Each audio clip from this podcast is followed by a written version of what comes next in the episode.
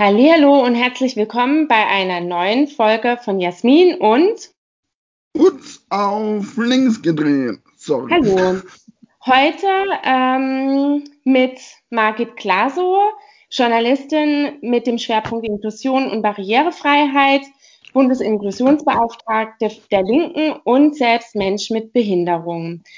Die Frage, die wir heute bearbeiten wollen, beziehungsweise das Thema ist Triage. Genau, Triage ist ein sehr interessantes Thema und war auch vor Corona noch recht unbekannt, gab es ja auch schon davor.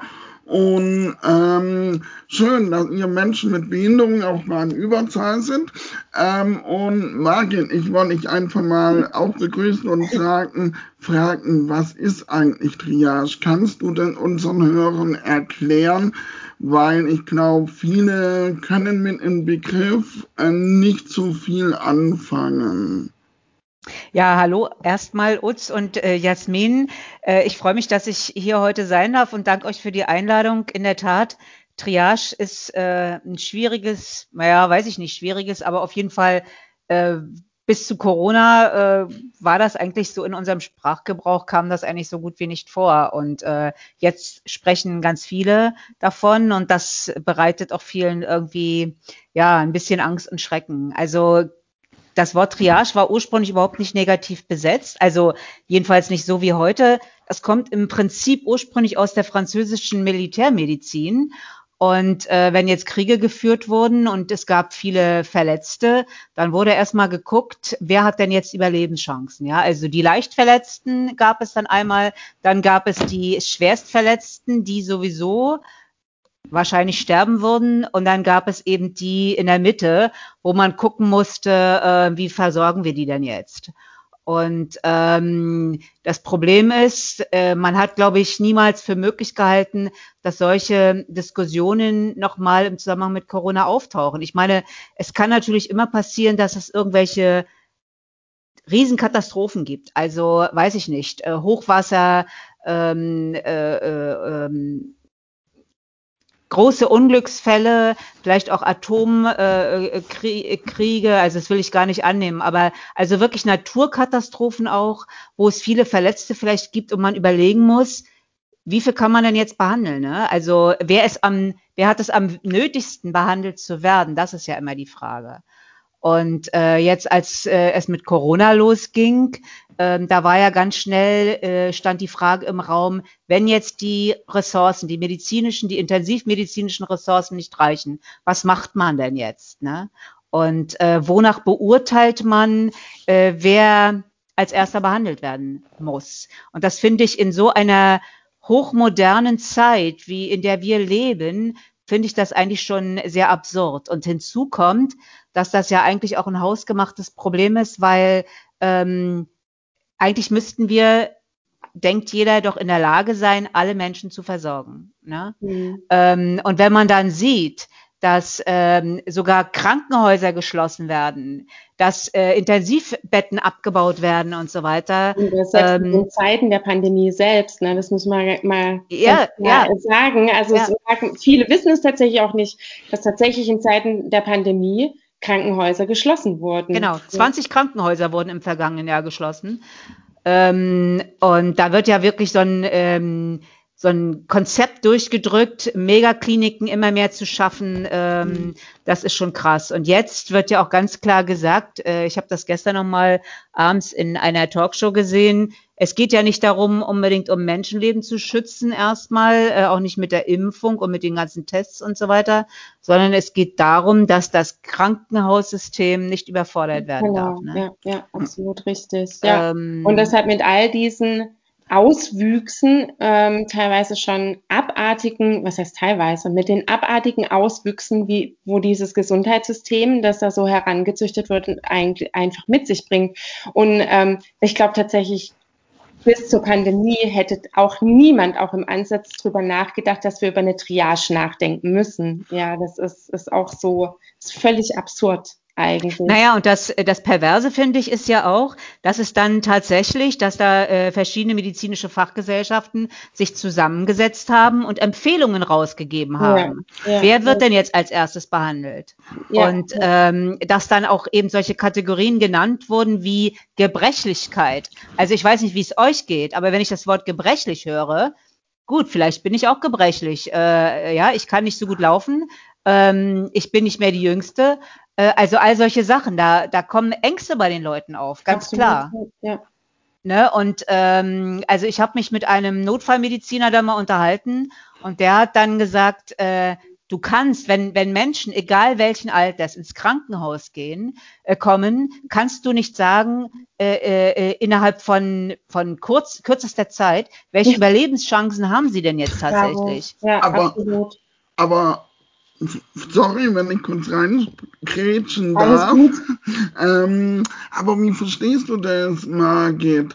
Ähm, wir wurden Mensch, oder was heißt wir, Menschen mit Behinderung wurden vergessen bei der Impfprüfung. Also wenn man nun im Wohnheim war oder nicht im Heim, wurde du beim Impfen vergessen. Du wirst vergessen äh, bei Aufzählung von, von Rassismus ähm, bist du oft nicht dabei. Und dann bei Triage bist du, also ganz provokativ jetzt mal gesagt, also wirklich provokativ, kann sich niemand wundern, äh, an der Triage bist du komischerweise äh, ähm, vorne dabei. Ähm, naja, ich sag mal so, ähm, es, es wurde ja in den letzten Monaten immer darüber geredet, es geht darum, Menschenleben, so viel wie möglich Menschenleben zu retten und so weiter. Ne? Ähm, für mich ist das so ein bisschen, ähm, oder was heißt ein bisschen? Für mich ist das die allergrößte Scheinheiligkeit. Also wenn es zum Beispiel darum, wenn, wenn das so wäre, würden sie ja keine Kliniken schließen, als ja, Beispiel. Ist, ja. ne? Wenn das wirklich so wäre. Und äh, bei dieser ganzen Impfsache, wo es ja auch wieder um Einteilungen geht. Ähm, übrigens, um nochmal bei der Triage zu bleiben, also am perversesten finde ich ja wohl den Gedanken, äh, da liegt jemand ähm, an der, ähm, am, am ähm, sag mal schnell Beatmungsschlauch, ne, mhm. an der Beatmungsmaschine und dann äh, ging es ja auch um die Frage, was macht man denn jetzt? Jetzt kommt ein junger Vater und ähm, dann wird der alte Opa vielleicht abgestöpselt und der Junge wird drangelegt. Also auch diese Überlegung gab es ja. Ne? Ähm, ich will damit wirklich, also ich, ich finde, man darf sowieso nicht ein Leben gegen das andere Menschenleben, egal, äh, Absolut, äh, ja. ne, darfst du nicht aufwiegen damit. Ähm, und insofern, also um was geht's denn hier? Also ich finde, und da muss ich auch mal sagen, ähm, es ist meine persönliche Meinung, dass wir als Linke da mitunter nicht äh, radikal genug äh, analysieren, was hier mit unserem System passiert. Ne? Mhm. Ähm, also auch diese ganze Frage, äh, die Verlierer der, der Krise und so weiter. Ja, wer sind die Verlierer der Krise? Also es ist ja nicht so, dass die Wirtschaft lahm liegt. Es gibt genügend Konzerne, die, ähm, die, die mega Gewinne machen in dieser Zeit. Wie geht das? Also, ne, also zu analysieren, um was, über was sprechen wir denn jetzt hier wirklich? Und ich, ich will damit nochmal offen sagen, ich bin keiner, der das Virus leugnet. Ne? Ganz klar, das Virus gibt es. Und äh, wen es trifft, und das sind natürlich insbesondere äh, alte Menschen, das ist ganz furchtbar. Aber ähm, hier passiert auch im Hintergrund ganz viel mit der Veränderung der Gesellschaft. Und äh, auch ähm, äh, wenn es um die Digitalisierung geht und so weiter. Warum wird so sehr die Digitalisierung, die ja auch mit Isolation und so weiter oft zu tun hat, äh, gesprochen? Und auf der anderen Seite sind die, sind die ähm, digitalen Konzerne, sind die Mega-Gewinner dieser Krise. Ne? Mhm. Also hm. Ganz viele Fragen stehen da ja, im Raum, finde ja. ich. Also ich meine, die Pandemie hat absolut viele, viele Fragen aufgeworfen und ich glaube, wir werden, wir sehen im, noch nicht im Ansatz, ähm, was für Auswirkungen ja. das, das vergangene Jahr mit sich bringen wird. Und auch, ich würde noch mal ganz gerne ähm, auf die Kriterien zurückkommen, was du, was du auch erwähnt hattest und auch das Beispiel, wie äh, ein älterer Herr liegt an der Beatmungsmaschine und dann kommt ein jüngerer Vater, der eigentlich dran müsste. Ähm, du hattest auch gesagt, dass es Kriterien gab, ähm, wonach aus, wo die Empfehlung sozusagen ausgesprochen wurde, weißt du zufällig, welche Kriterien das das waren und wer wäre denn tatsächlich betroffen gewesen? Wer hätte denn abgestöpselt werden müssen? Gab sowas oder gab es da tatsächlich ganz knallharte ähm, Empfehlungen in die Richtung? Also Empfehlungen sind Empfehlungen, das muss man natürlich ja, auch ganz klar sagen, ja. Aber äh, letztendlich äh, ist es natürlich so, dass der Arzt, wenn du oder die Ärzte, das medizinische Personal, wenn mhm. du da in die Notaufnahme kommst, müssen die ja zum Teil auch innerhalb von kürzester Zeit entscheiden. Ne? Mhm. Also äh, es gab da so eine, so eine Skala, unter anderem eben Gebrechlichkeit. Ähm, man hat dann gesagt, äh, Behinderung und Alter wären keine Kriterien. Aber ich weiß nicht. Und äh, ich weiß auch nicht, wie das Bewusstsein der Menschen insgesamt ist. Ähm, ja, also das spielt ja alles in unserem Unterbewusstsein mit. Und wenn du dann als Patient dorthin kommst, also ich denke da auch gerade, das, das finde ich wirklich sehr schlimm. Also wir hatten ja im letzten Jahr auch diese Diskussion über das Intensivpflegestärkungsgesetz. Da ging es ja um die Leute, die ohnehin schon rund um die Uhr mit Beatmung leben. Ne? Mhm. Und wenn ja. die jetzt auch noch äh, Corona bekommen und in die Klinik müssen, ähm, ja, wie entscheidet der Arzt muss nach seinem Wissen und Gewissen entscheiden. Ja. Also eine Sache im Endeffekt, ähm, wo man auch ganz klar sagen muss, ich finde, kein Mensch sollte an einer, an einer Stelle sein, aufgrund von Systemversagen, ähm, mhm. dass er so eine Entscheidung treffen muss. Also das, das, das finde ich halt tatsächlich auch ähm, in, ich meine, äh, ich als Krankenschwester oder Pflegekraft ähm, finde ich das ja so oder so, wir werden so häufig an, an moralische Grenzen getrieben, wo wir, wo wir wissen, dass es auch anders ginge, aber das System es einfach nicht zulässt. Und wenn wir dann über solche Sachen wie eine Triage sprechen müssen, wissen wir doch definitiv, dass das System wirklich unterschriebenerweise versagt. Ich, ich glaube, das einzige Problem, was wir, oder nicht das einzige Problem, aber ein Problem, was wir hatten in den letzten Jahren, war die massive Stellenabbau und, und Abbau ähm, von Betten wo wir im Krankenhaus, ich bin jetzt kein Krankenhausexperte, sage ich noch dazu, aber ähm, ich glaube, das war schon ein großes Problem, was wir jetzt unter so einer Situation feststellen, dass das so nicht passieren durfte. Absolut. Und auch halt einfach auch die Tatsache, wie mit Personal umgegangen mhm. ist. Ob das jetzt das mhm. pflegerische Personal ist oder ähm, das medizinische Personal. Ähm, es ist ja beides so unglücklich gelaufen, dass es in Deutschland einfach kaum noch irgendjemand machen will. Sehr, sehr gute Ärztinnen, die ich einfach kenne, sind in andere, äh, in benachbarte EU-Länder gegangen, weil sie da wirklich besser verdienen, bessere Arbeitsbedingungen haben und ähm, Familie und Beruf besser zu vereinen ist. In der Pflege ist es original genauso. Kolleginnen, die wirklich alles gegeben haben, stehen dann halt irgendwann mal morgens da und weinen, weil einfach die Nachtschicht so schrecklich für sie war, waren, ähm, dass sie ganz klar sagen müssen, ich kann das nicht mehr weitermachen. Ich kenne einige, die, die haben sich einen anderen Job gesucht und sagen so, hey, ich habe mir eine kleinere Wohnung gesucht, ich verdiene jetzt zwar weniger, aber ich komme nach Hause, habe noch Freizeit, kann einfach auch noch was was in meiner Freizeit tun und bin einfach nicht so kaputt und abgebrannt. Ja, und das, das ist halt, ich, da greifen halt ganz, ganz viele Dinge ineinander. Naja, also, und da also muss man doch auch dabei sagen, also dieses Pflegeproblem hat uns ja jetzt nicht plötzlich überrascht. Nein, ne? Das ähm, wollte ich ja damit sagen, dass ja, schon ja. im Vorfeld ja, ein Problem war. Absolut, ja, ja. ja. Und äh, ich sag mal so, ich komme ja aus Mecklenburg-Vorpommern. Ähm, da war ähm, äh, äh, die, das Gesundheits, äh, die Gesundheitsversorgung immer im Bereich ähm, äh, des Sozialministeriums. Das ist jetzt im äh, Bereich des Wirtschaftsministeriums. ne, vor zwei, drei Jahren, zwei, drei, vier Jahren ähm, über, übertragen worden. Ich ja. meine, das sagt doch viel, das oder? Das sagt sehr viel, ja. So, ja. Und äh, wenn es immer nur darum geht, ähm, die, um die Wirtschaftlichkeit des Gesundheitswesens und da immer mehr Megaklinik mit attraktiven, sogenannten attraktiven, also geldbringenden ähm, Operationen und so weiter durchgeführt werden, das wird weitergehen. Ne? Es sollen immer weiter Krankenhäuser abgebaut werden. Aber, ja. aber Margit, ich habe noch eine Frage. Ich meine, die Frage ist sehr ähm, hart. Ähm, hast du eine eine Lösung, was Triage anbelangt, oder kann man denn in der Kürze Zeit, wo wir jetzt haben, die Lösung nicht sagen, weil wir haben ja nur einen 20-Minuten-Podcast, da kann man sowas relativ schwer natürlich sagen, die Lösung. Also ich sag mal so, äh, die Lösung, also ich glaube, das wird immer ein Problem sein. Stellt, stellt euch vor, äh, es gibt äh, eine Massenkarambolage mit Hunderten von Toten oder ein Erdbeben oder keine Ahnung, ja, ähm, wo es, es also ich glaube, es ist nicht immer vorhersehbar und es kann Situationen geben, wo es mehr Verletzte gibt, als dass man ähm, medizinische Kapazitäten in dem Moment hat. Ne? Dass mhm. das jetzt bei uns im Moment ähm, hausgemacht war, das ist eine andere Frage. Aber bei solchen Naturkatastrophen ähm, weiß man das ja vorher nicht. Und da gibt es, äh, das war das, was ich äh, erst erzählen wollte von diesem ähm, Notfallmediziner, dass wirklich dann entschieden werden muss, wer hat es in dem Moment am nötigsten.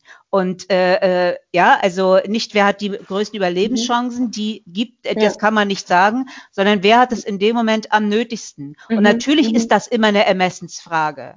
Aber es kann doch nicht sein, weil jemand, ich sag's jetzt mal auf Deutsch, ähm, weil jemand vielleicht ähm, eine sichtbare äh, Behinderung hat, auch vielleicht eine spürbare kognitive Einschränkung.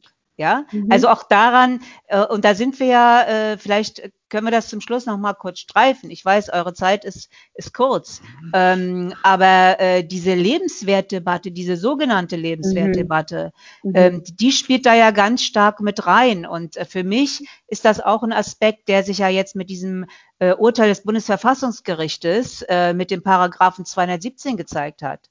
Ähm, diese Lebenswertdebatte, die, die äh, ist nicht ähm, die ist nicht aufgearbeitet worden seit dem mhm. Faschismus. Mhm. Und im Unterbewusstsein, glaube ich, vieler, vieler Menschen äh, spielt es immer noch eine Rolle, dass manche Menschen als weniger äh, lebenswert äh, eingeordnet werden. Und das, mhm. finde ich, ist ein Riesenproblem, wo wir aus meiner Sicht viel stärker gegenhalten müssen. Ja, und ja, tatsächlich, wo man auch ein ganz großes Auge drauf haben müsste mhm. und auch tatsächlich mal aufarbeiten, so wie du sagst. Also ähm, und da auch Konzepte entwickeln, dass wir endlich von diesem, von dieser Denke wegkommen. Also ich ähm, bin da aber tatsächlich auch so, also so ad hoc wird mir, wird mir ähm, ist das wirklich ein Thema, wo, wo sehr schwierig ist und wo man sich fragt, wo fängt man an? Ja, so ähm, das ist ja, naja, weißt du, ähm, es, äh, viele, viele scheuen sich ja heute, das Wort Euthanasie überhaupt noch in den Mund zu nehmen. Ja, ja. Aber ich, ich glaube, das hat ja die,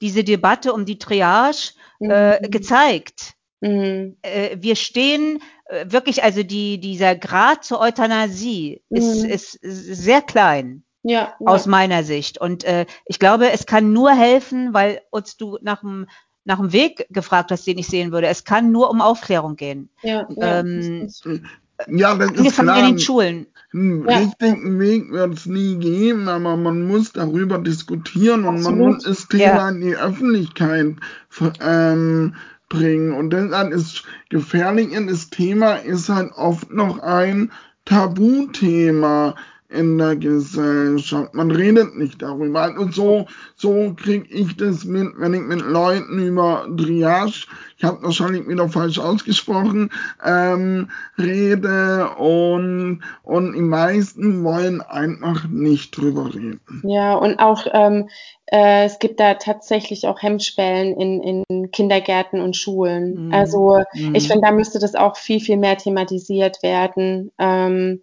und ja viel, viel größer aufgestellt werden. Also ich habe selber auch zwei, zwei Kinder, Margit, und ich fand es immer sehr, sehr dünn, wie das, wie es thematisiert wurde, einfach auch. Ähm, ja. Wie alt sind deine Kinder? Ähm, 16 und bald 19. Mhm. Ja.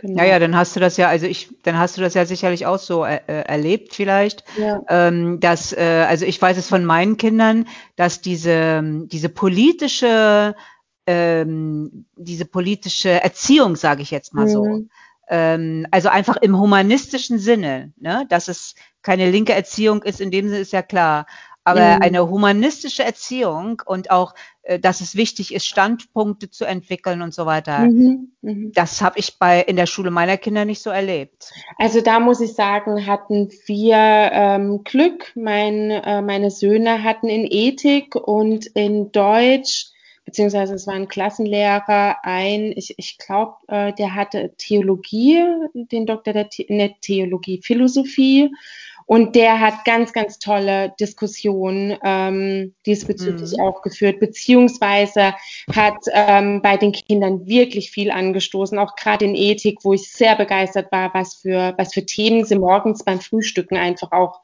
ähm, plötzlich anfangen haben zu besprechen. Und da war ich auch sehr dankbar. Aber das, ja. also, da war ich wirklich sehr, sehr dankbar und ähm, da, also ich, ich habe mir schon oft überlegt, er ist leider in Rente gegangen nach, nach zwei Jahren, nachdem er ähm, dann an der Schule war. Äh, und ich hatte mir schon oft überlegt, dass ich ihm nachträglich eigentlich gerne noch mal eine, eine Mail oder so schreiben würde, wie viel, dass er eigentlich ähm, beigetragen hat, dass die Kinder in sämtliche Richtungen anfangen haben nachzudenken. Hm. Ja. Aber das genau sowas ist auch wichtig, dass ja, man absolut, solche Lehrer absolut. hat und sowas ja. fördern, ja. ja. verschieden nachdenken und ähm, seinen Blick weiter ja. Ähm, aber ich muss leider die Diskussion unterbrechen, weil ja. wir haben schon leider, leider wieder überstritten die Zeit, auch wenn es sehr spannend war, Margit, mit ihr darüber diskutieren. Und wir wollen ja immer nur halt so das Thema anreißen, dass sich die Leute ähm, darüber Gedanken machen. Äh, willst du noch was sagen, Jasmin? Ich finde es toll, dass du heute mal auf die Uhr geguckt hast. Ich finde das Thema auch unglaublich spannend und ähm, vielleicht finden wir tatsächlich irgendwann anders nochmal ähm, einen, Termin, wo wir über ein anderes Thema einfach sprechen können, weil ich finde, ähm, man hat gerade gemerkt, dass ähm, es da ganz, ganz viel gibt, wo wir noch drüber reden können. Ich möchte mich bei dir bedanken, Margit. Ähm, war ein ganz toller Austausch, auch wenn er viel zu kurz war. Aber wir, ähm, das verrate ich jetzt unter unseren Hörerinnen, wir quatschen bestimmt gleich noch ein bisschen. Also ich danke euch auf jeden Fall für die Einladung. Mir hat Spaß gemacht und äh, ja, gerne wieder. Und äh, Margit, wo kann man dich finden, wenn man mit dir über dieses Thema reden will? Wo kann man dich in den sozialen Netzwerken finden? Ähm, also einfach mal meinen Namen googeln, Margit Glaso, da findet man dann einiges. Und dann oh. findet man auch Wege, mich zu kontaktieren. Okay, wir wollten nur falls, falls Anfragen kommen gerne, gerne. und sowas. Mhm. Dann möchten wir uns bedanken fürs Zuhören. Ja, vielen, vielen Dank. Und, und Schön, dass ihr wieder bei einer Folge dabei wart von Jasmin und Utz. Auf links gedreht. Genau. Tschüss. Tschüss. Tschüss.